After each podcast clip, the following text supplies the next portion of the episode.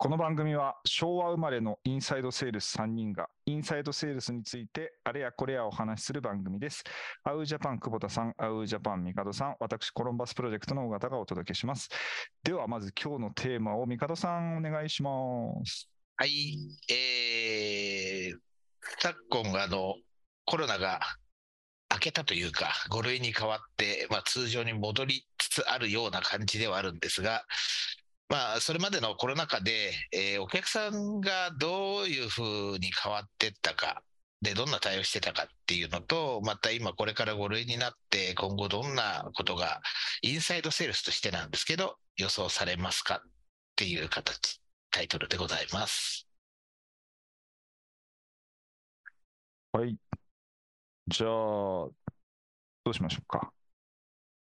まあ、特にですね、なんか、これだっていうものを持ってるわけじゃないんですけど、ふと、ふとですね、そういえば5類になったなみたいなところから来てるんですが、まあ一応ですね、あのまあコロナになって、えー何年、3年ぐらいですかね、ちょっと続いてたと思うんですけど、その間、その前と比べてインサイドセールスをやっててどう変わったかっていうところで言うと、やっぱりおお客さんが携帯をでの番号を、まあ、例えばセミナーだったりとかで入力してくることがすごく多くなって、うん。で、リードとしてくるお客さんも携帯を入れる、まあ、これがあの、えー社用、社用の携帯もしっかりですし、個人の携帯もしっかりなんですけど、入れてくることがものすごく多くなったっていうことで、ちょっとつながりづらくなったねって電話が。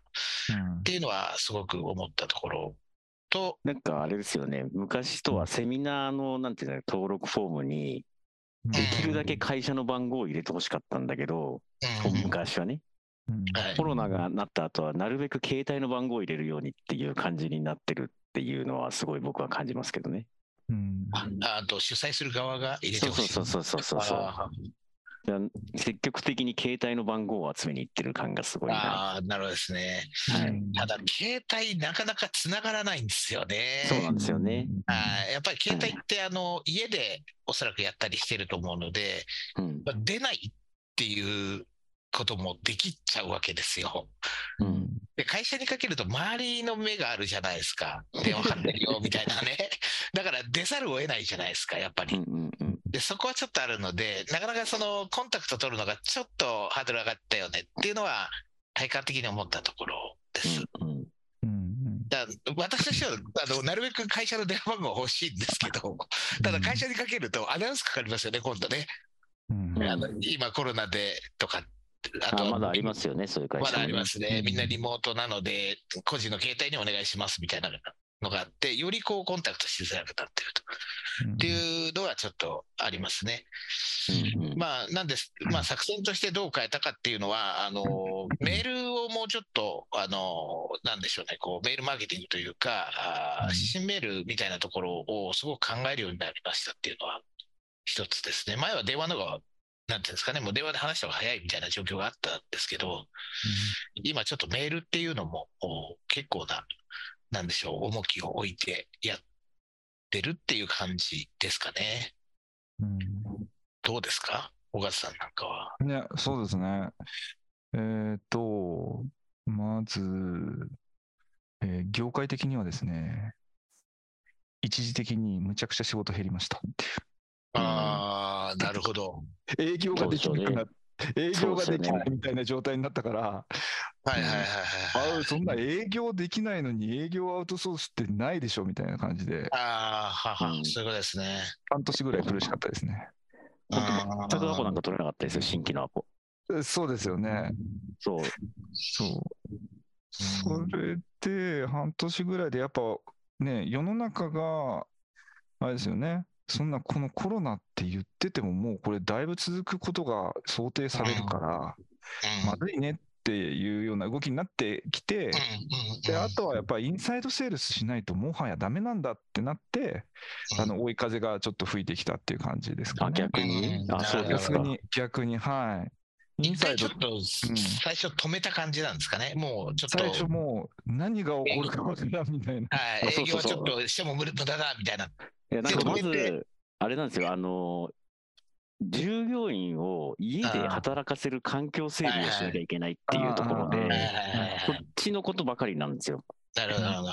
で、えっと、新たな取引先を作るというよりも、既存の取引先の中で、うんえっと、どういうふうにそういった、まずその社内整備をしなきゃいけないとか、うんなんかプロモーションとかはもう全然後なんですよ。営業活動みたいなものは。なので、あの、まずそれを整備して、で、次進もうとした時っていうのは、何が起きるかそれこそ分かんないから、今取引があるところに対しての相談をするっていう感じになるので、聞いたこともない会社に対して新たな発注をするっていう意思がほぼなかったですね。うんうんうんうんうん。でなんか、うん。うん。最初の頃って、こんなにずっと続くと誰も想定してなかったじゃないですか。はいはい。で、一時的なそのパンデミックみたいなのがあって、まあ、うんどこかで収まるでしょうと、うん。まあ、いうような思いはみんなあったと思うんですけど、うんだんだんなんかこうニュースとかで、ウィズコロナだとかいうのが出てきて、うんこれもうこのまま行くんじゃないかみたいな状態になって、うんえーそこからちょっとやり方を変えないと、やっぱり売り上げも上がっていかないし、ちょっとどうにかしないとなっていうのが出てきてから、その、まあ、さっき小川さんがおっしゃった、ちょっと下がったけど、またやっぱインサイドセールス必要だよねみたいになったっていう感じなんですかね、流れ的に。そうですね。あの、えっと、やっぱり、なんですかね、コロナで私が感じたのは、あの、むちゃくちゃ差が出ちゃったっていう、あの、えーっと、リアル系でも、まあ、リアル系、例えば製造業とかは、あの、もう店頭で物が売れなくなったから、製造を落とさないといけないから、人休ませないといけないみたいなこともあるけど、あの、うんオンラインショップの方はむちゃくちゃ売れ始めちゃったから、そのあたりの、あのー何、状態で、あの、オンラインショップ EC やってる人は、えーかつ EC の物流系みたいなのは、むしろなんか出社しないと全然ダメだし、物は、物は使うところはやっぱり、あのーね、オフィスにいないと何もできなくなっちゃうから、オンラインショップのその運営、コンテンツ系、クリエイティブ系はね、リモートが多かったかもしれないけど、結構リアル系はずっと出てたとも思いますし、うち結構あの、そうそうそう、家具、家具の仕事とかしてましたね。家具の販売のうんインテリア系。それは何気に出社してましたよ、やっぱり。うんえーなんかある全然。うんとかだからす結構業界とかによって全然違ったっていうのはありましたね。はい。そうですね。うんなんかそのインサイドセールスのやり方みたいなのを変えたっていうのはありますか？うーん。うまああのうん実際結構出社してるっていうことであればあんまり大きな変化はなかったかかもしれないんですけどそれでもやっぱりうんたまにリ週に何回かはリモートだとかっていうのはなかったんですかね？相手が。でも、週にリモあ、そう、何回かリモートなので、あのえ今日何時に戻りますか？が、まあ、そもそも今日いませんみたいな話が、週いつ出社するんですか？みたいな質問に変わって、えーちょっと長くなってしまったっていうのはやっぱありますよね。うん追いかけサイクルが。そうですね。昔コロナ前って次回いつ出社しますかっていう質問はなかったですよね。なかったですよね。そうですよねうんそれは聞くようになりましたよねうんそうそうそう。じゃあ来、次はいつ出社ですかっていう聞くことが多くなりましたよ、確かに。うんうんこれはちょっと大きく変わったかもしれないですね。向こうも当たり前のように答えるじゃないですか。うんえっと、今週は木曜日ですねとかなんとか言ってくるじゃないですか。だか結構そこが大きく変わったんだなと、当たり前のように思っちゃってますけど、今は。すごい変わったかもしれないですね。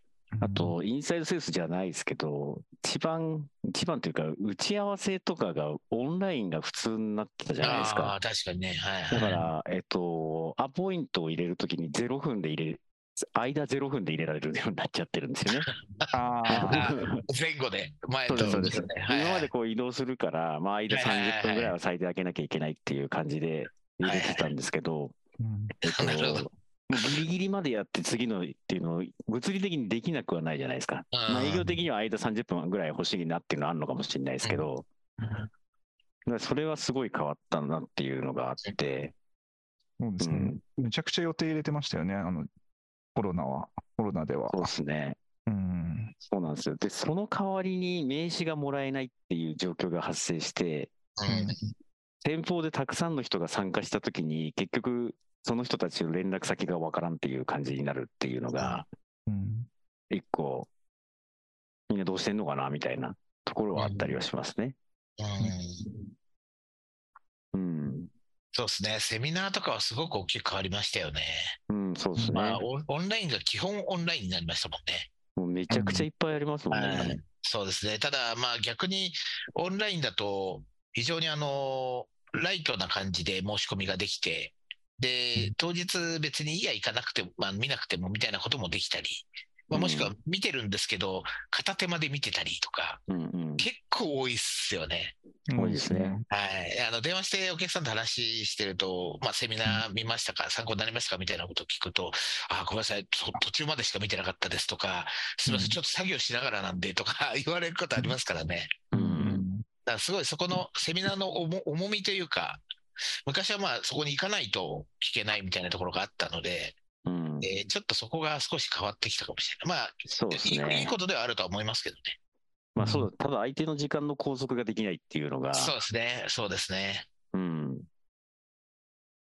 なかなかあれですよね。印象に残りづらくなっちゃってますね。うん今、なんか死ぬほどあるじゃないですか、セミナーって。うんうん昔はそのセミナー1個やるのに場所を抑えて、そうそうそうです。人を手配してみたいな感じでやってたんで、時間もかかってたと思うんですけど、今もう本当にズームがあれできちゃうじゃないですか。うんうんなんでそのあたりのやりやすさはいいんですけど、来る人たちのモチベーションもなんかすごい緩い感じになってるなっていうのは思いますね。うんなんかでも、あの、うちは、うちっていうか、セミナー、ウェビナーだと、まあ、片手まで見たりするじゃないですか。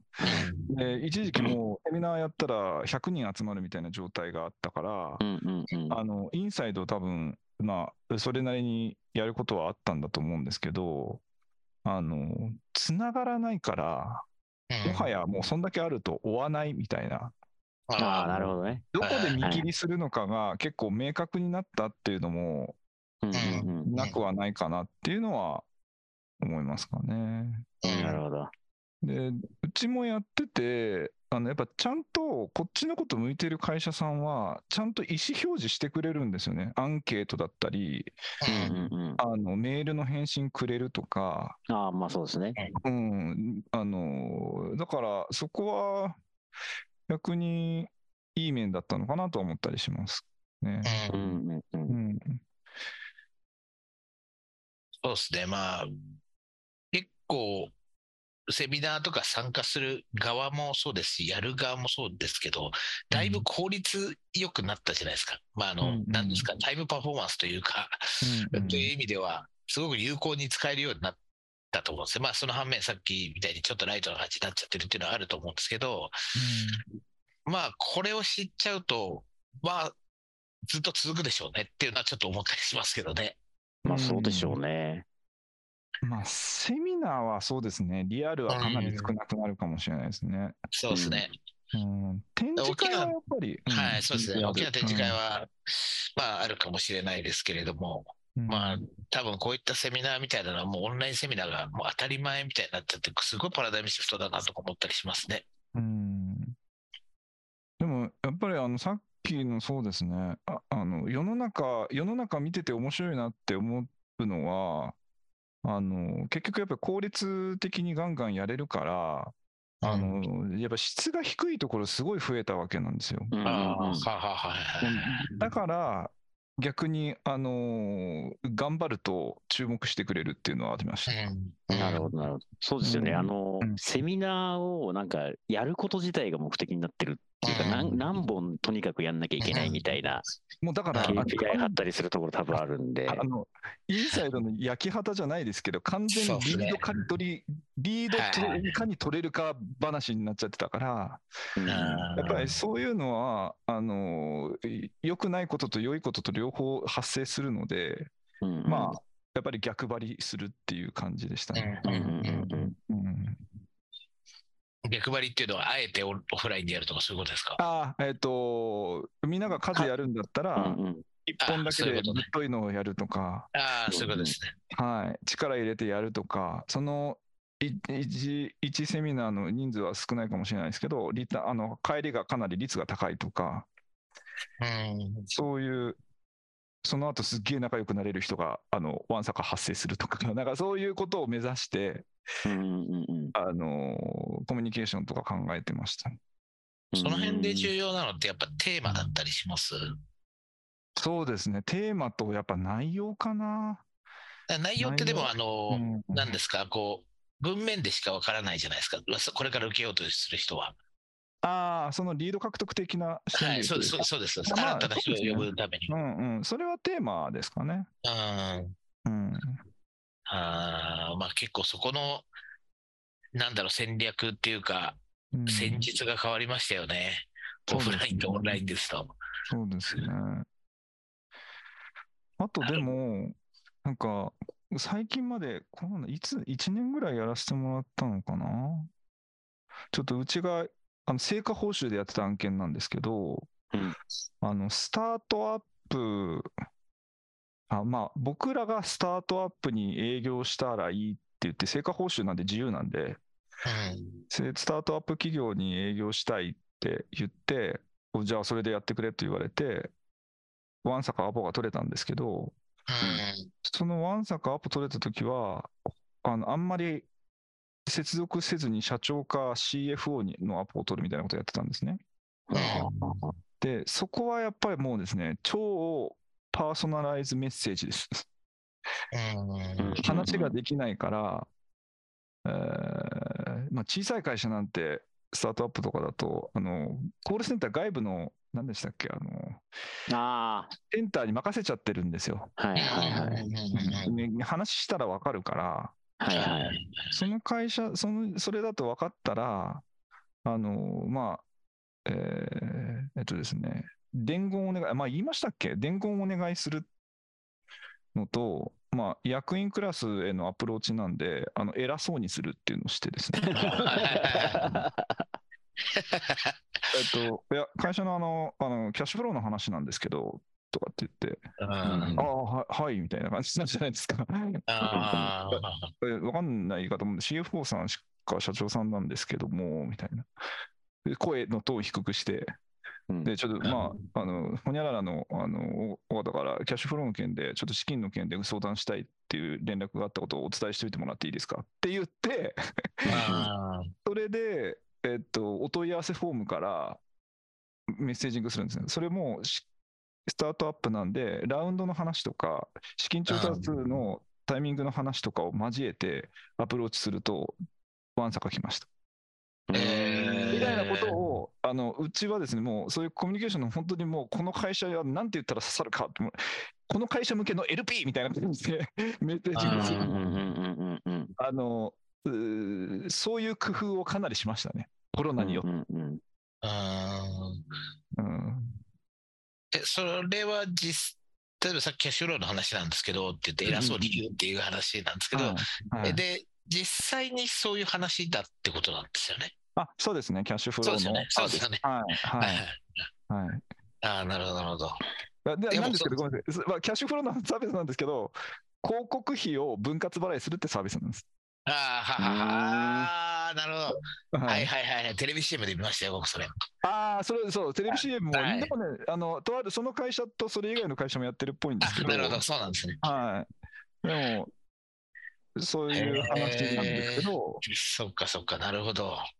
窓口の方なんで、耳に入れるのはもう一番、あの、なんか、分かりにくいけど、ピンポイントで CFO さんに聞くと、うんキャッシュフロー？って若干気にならなくはないわけなんですよね。うんそれでなんか引っかかる、ここら辺に引っかかるようなキーワードだけを伝えさせるっていうね。なるほど、なるほど。で、社名を言わせる、あ社名を伝えさせて、その後社名で連絡をすると、ひとまずさその、よくある問い合わせの、もう1行目で見ないっていうことはしないから、もうちょっとくるくるって見るので、そのそこからがまた勝負して、返信をもらうっていうのをやってました。うん結構来ます？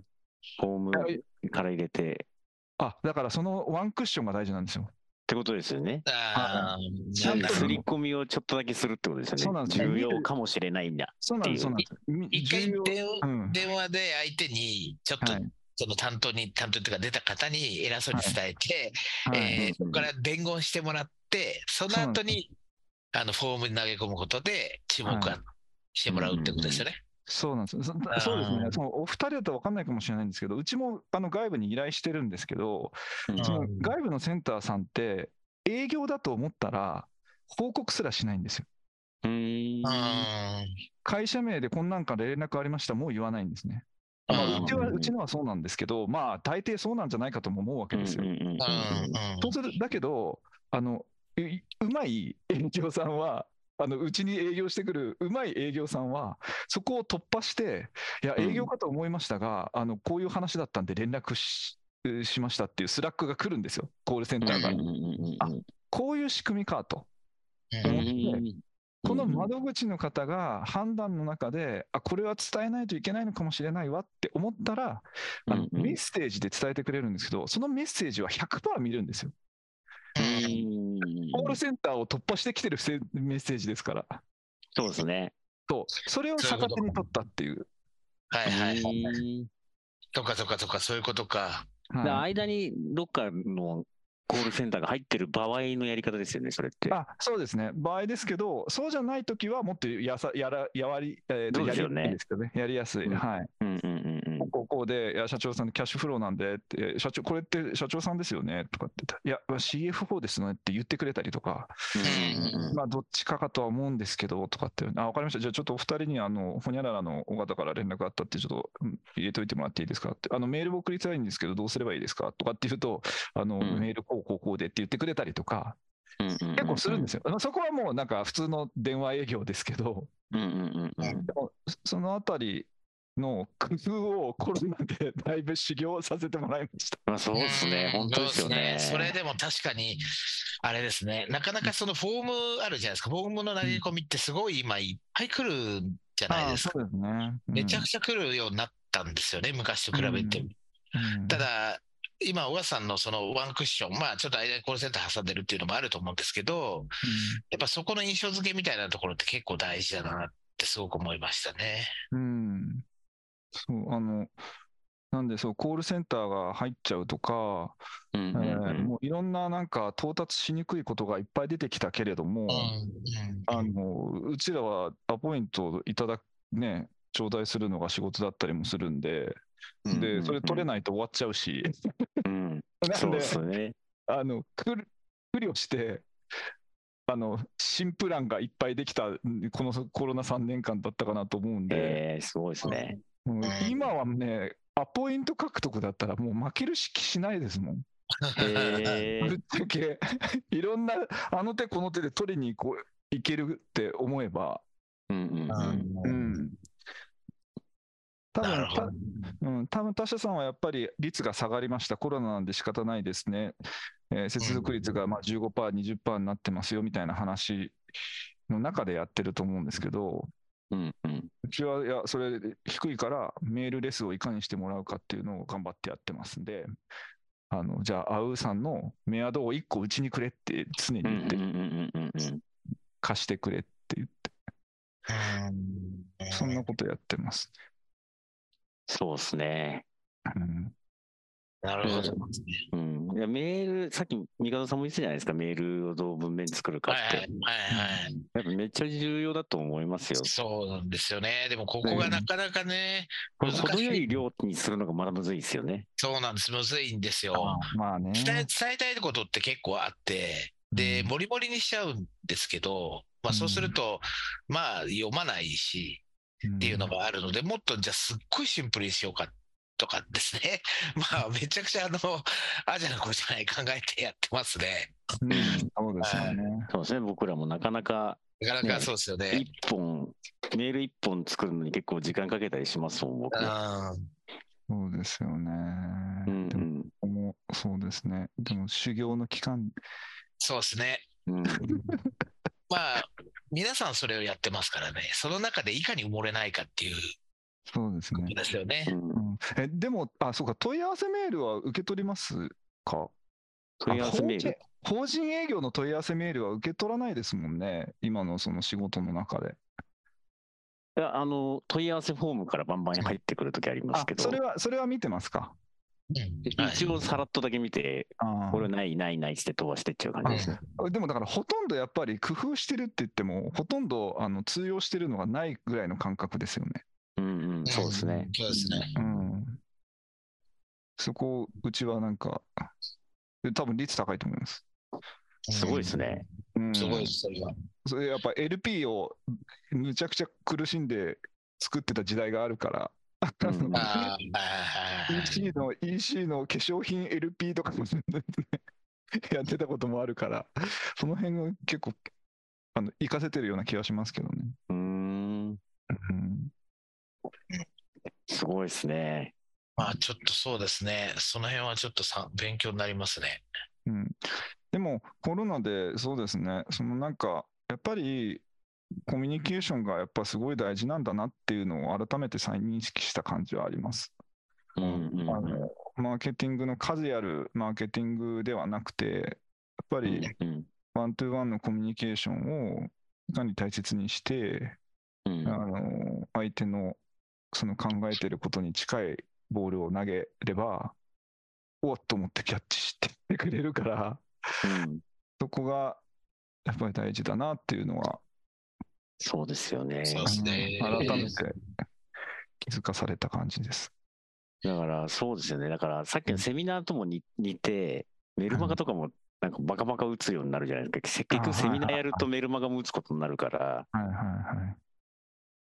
やっぱりこう、ねあれっていうのがなんなくなっちゃうというか、景色全部同じ景色みたいになってっちゃう感じになると思うんですよね。お記録取りに行こうとした場合って。やっぱりどうこうその人のためにと、あなたのことを考えてるんですよ、見せるかっていうのはすごい大事かもしれないですよね。うんうんうんそうですね。あとでも、なんか、あ、こんだけ反応があるんだなって思ったのはですね、一回、あの、本当オンライン展示会に出たことがあるんですよね。ああ、はいはい。オンライン展示会ってやっぱりもうそのリアルタイムにあの接触してくれる人たちがむちゃくちゃ多いんですよ。へえあむちゃくちゃ多い仕組みになってたんですね。それどういう、うんあの他が分かんないんですけど、あの単純接触してくれただけでお名前が全部取れて、ひとまずなんかへつながり申請から始められる、メッセージはまだ送れないみたいなんですね。うーんなんかそういう、その後つながったらメッセージが送れてみたいな、なんかじゅなんかマーケティングっぽい仕組みがある展示会、オンライン展示会だったんですけど、うんうんうんそれは、それはまあ結構、個別メッセージは作りつつも数やって、あのなんか主主催者の方にさすがですねって言われたぐらい取れました。へええリードが。なんか、あそそう、そんなに、なんか、あの、活動いっぱいしてるとランキング1位とか2位とかになるんですけど、ああ、うはいはいはい。ーんこっち目指してもちょっと負けそうだなって、まあ、思って、うんつながってくれた人にしっかり、あの、早いタイミングでピュッとアラート出して、その次うんメッセージ送って、みたいなことやってたら結構反応がちゃんとありましたね。うーんうん。それってオンライン展示会なわけですよね？展示会、まあ、オンライン展示会、そうです。なんか動画出しておいて、資料ダウンロードのああ、はいはいはいはい。用意しといて、えー自分のブースみたいなことが用意されて、はい。うんただ、これは、これ見に来てる人が、なんか A ブースと B ブースの差をほとんど感じないなと思ったんですよ。だから、この差を感じさせるには、やっぱ個別メッセージでお話ししに行くしかないなって思って、そっちを目指したんです。1位になってもあんまり効果が薄そうだなって思ってですね。うんうんうん。ううん。ん。そういうふうにしたら、だから、やっぱりメッセージ大事と思って。ううんん。うん。あの手この手考えて頑張って なるほど、まあ、まさにこのコロナ禍でのうん。オンライン中心の中でのはい、あれですね、あのね。試行錯誤で出したそうですね。仕掛け、仕掛けというか、まあまあ、うんでもやっぱり。そうですね、なんか案件がやっぱり多いかったりもすまあさっきのは自社の話ですけど、多いから、いろんな、あのいろんな角度で難易度が変わるので、うん工夫しないとやれやりきれないっていう状況なんだと思う。の。うん。なるほ勉強になります。でも、でもやっぱりコロナ落ち着いて、でもリアル戻ってきてますよ、お思いっきり。あ、そうですか。うん。あー。えそれはどどういうところでそれを感じます？あえっと、それは、んあの、商談自体はオンラインはやっぱり多いですけど、うんでも、あのお客さんはやっぱり、あの、えーえっと、会うなら会うよっていう会社さんも、結構、まあ、業界によってなのかもしれないですけど、全然増えてますしあの、会うっていうこととオンラインっていうのをちょっと使い分ける。うような形で、まあ、最初はまずあのオンラインでお話しして、こちらもお客さんの状況とか考えとかをえー見るために、えーまずは現場からみたいな形であればオンラインでしょうし、うんいや、いきなりお邪魔させていただきて、まあ、薬品さんとかっていう話なんだったら、やっぱりあの訪問ベースでセールスする方がいいんでしょうし、みたいな感じで。うんうん。うん。うちの営業も、ここぞという時は訪問したりしてますよ。そうですね。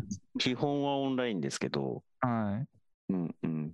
でそれが、あの訪問が比較的昔よりも、やっぱり昔は企業が企業として、会社として訪問は基本お断りしてくださいみたいな会社も多かったから、できなかったですけど、その会議自体の重要度がだいぶ変わったから、オンラインと対面が。うんうんうん。だからこそ、なんか活用ができるっていうか、明確になんかお互いの距離を縮められるようなことだったり、特別感だったりとか、いろいろうんうんそういううん工夫ができるようになったなっていう。うんうんでその辺で結構あの、対面で OK っていう会社がもうだいぶ多くなったってことですね。ああ、そうですね。それは全然、まあ会社のうん NG がなくなったってことですよね。そうですね。うんうんうんうんあと展示会もやっぱり来場増えてますし、あ、増えてます？増えてますしばらく行ってないですけどね、僕。うん、でもだいぶ増えてますね。はい。うーん。普通に来てますよ。私もびっくりしますもん。えこんな来てんのか、今みたいな。早くねえかとかって思いながら。はい まだ、あれですか、5類前ってことですね。え ?5 類になる前ってことですよね。あ、あ、5コロナ類になる前。五そうです、そうですそうです。もう、ださだやっぱ三でも3月ぐらいですかね。あ3月とか2月ぐらいでもう、リードさんのとか結構、うわ、こんな来てんだっていうのは全然あそうですか。うんまあ、もううんもうなるよって分かってるから、みんなちょっとそこでタガが外れた感じですかね。そそうですね。もう、そうですね。あ、これはもう今年はリアルの年に揺り戻るなって、あの、確信したぐらいな感じです。あ、そうですか。はい。12月に私もそういう話をポッドキャストで話してたんですけど、あ、うんうんだったぐらいの感じです。うーん。じゃあ、セミナーとかももしかしたらリアルでやっても面白いかもしれないですね。まあね、でもセミナーはどうなんでしょう。微妙セミナーの位置づけが今度変わっちゃったのかもしれないですけど、どうなんでしょうね。うんうん。なんかセミナーにするんだったら、やっぱり夕方の、その、うんちょっと軽食付きセミナーみたいな感じ、うんうんうん。普通の日中1時間で、しあの サービス内容を聞きに行くみたいなのはあんまりなんあまあ、か、それはないでしょうね。そうですよね。うんうん昔はでもそれ結構あったじゃないですか。あはいはいはなるほど。そのまああたりが少しずつなんか人の心理と、そうかがやっぱり変わってる感じはします。なるほど。うん。うん。ああ、面白い。そうっすね。うん、確かに。うんうん。またそうなると作戦変更しないといけないですかね。うん、あそうそうですね。はい。うん、やり方をどんどん変えていかないと。そうですね。うん。まあ、以前みたいに会社に出社して、まあ、全部じゃなくても、出社がまあ、週2回とか、週1回とかになって、会社にいるっていうのが分かってくると、まあ、つながりやすくなるかなとはすごい思ったりはしてますけどね。うんうんうんまあ、結局、あの、うんうん。コミュニケーションを取りたいんですけど、その取るうん手前のコンタクトを取るまでが結構大変なっちゃったなっていうのもうんうんうん。思っていあて、まあそうですね。でもごめんなさい。あの、業界によるかもしれないです。私でも営業とマーケは結構そういうのあるか。まあ、マーケ、営業？営業はまあ出てるの多いからっていうのはあるかもしれないですね。うんうんうんうんうん。うんまあ確かにそうですね、その。業種業界みたいなのはあるかもしれないですね。そうですね。うん。うん。なるほど、ちょっとその、なんですかね、尾形さんのうん。あのキーマンをね、引っ張り出すための、キーマンね。はい、作戦っていうのは、ちょっと勉強になりますね。えーキーマンはでもなかなか難しいですけど、はい。うん。また相談させてください。飲み会でもいいですって、リアルで飲みに行きましょう、飲みに。飲み行きましょう。はいはい、でもはい、そうですね、うん。業界でだいぶ違うなっていう感じはしますね。うんはい。うん。うんありがとうございます。ありがとうございます。じゃああれですか、そろそろ締めをした方がいいですか？あ、はい。すみません。締めをお願いいたします。まあ、まとめろということだと思うんですけれども、はい。まとめを、おまとめを。えーまあ、なかなかちょっとどうやってまとめようかなって感じなんですが、まあうん まあ、またいろいろと話が結構広がったので、えっ、と、まあ、確実にそのコロナ前とおコロナ後、まあ今コロナ後ってあえて言いますけれども、では、まあ意識が変わったっていったところは、オンラインでのまあセミナーみたいなところっていうのは、まあだいぶ、あのー認知が広がって、そこはほとんどそうなったねっていったところがあるのと、あとまあ、その反面、えー数が多すぎて、まあ、質の悪いのもあったりとかして、えーうん。なかなかその、なんでしょう、こう、お客さん、あの、顧客自体もですね、えーまあ、情報収集するのに、えーまあ、気軽になりすぎてるっていうところもちょっとあって、気を照らったことをやらないといけないのかなっていったと側面も、まあ、今後出てくるかなっていったところですかね。うん。であとはまあインサイドセールスにおいては、やっぱりあの、えー、つながりづらくなったっていうのは確かにあるんですけれども、まあ、さっき小川さんがお話しされてた、ちょっと戻りつつあるっていう、まあ、業界、業種によってはあると思うので、えーまあ、今後、もしかすると、ちょっと予想ですけれども、えー出社することが多くなってつながってくることもあるかもしれませんが、えーやっぱり、とはいつもパーソナライズして、えーちゃんとその人に沿った内容を伝えていかないと、まあ、インサイドセールスとしては、えーまあ、活躍できないんじゃないかなというようなことをちょっと私個人では思ったところでございます。まあそんなところのお話かなと思います。はい。ありがとうございます。ありがとうございます。じゃあ、そうですね。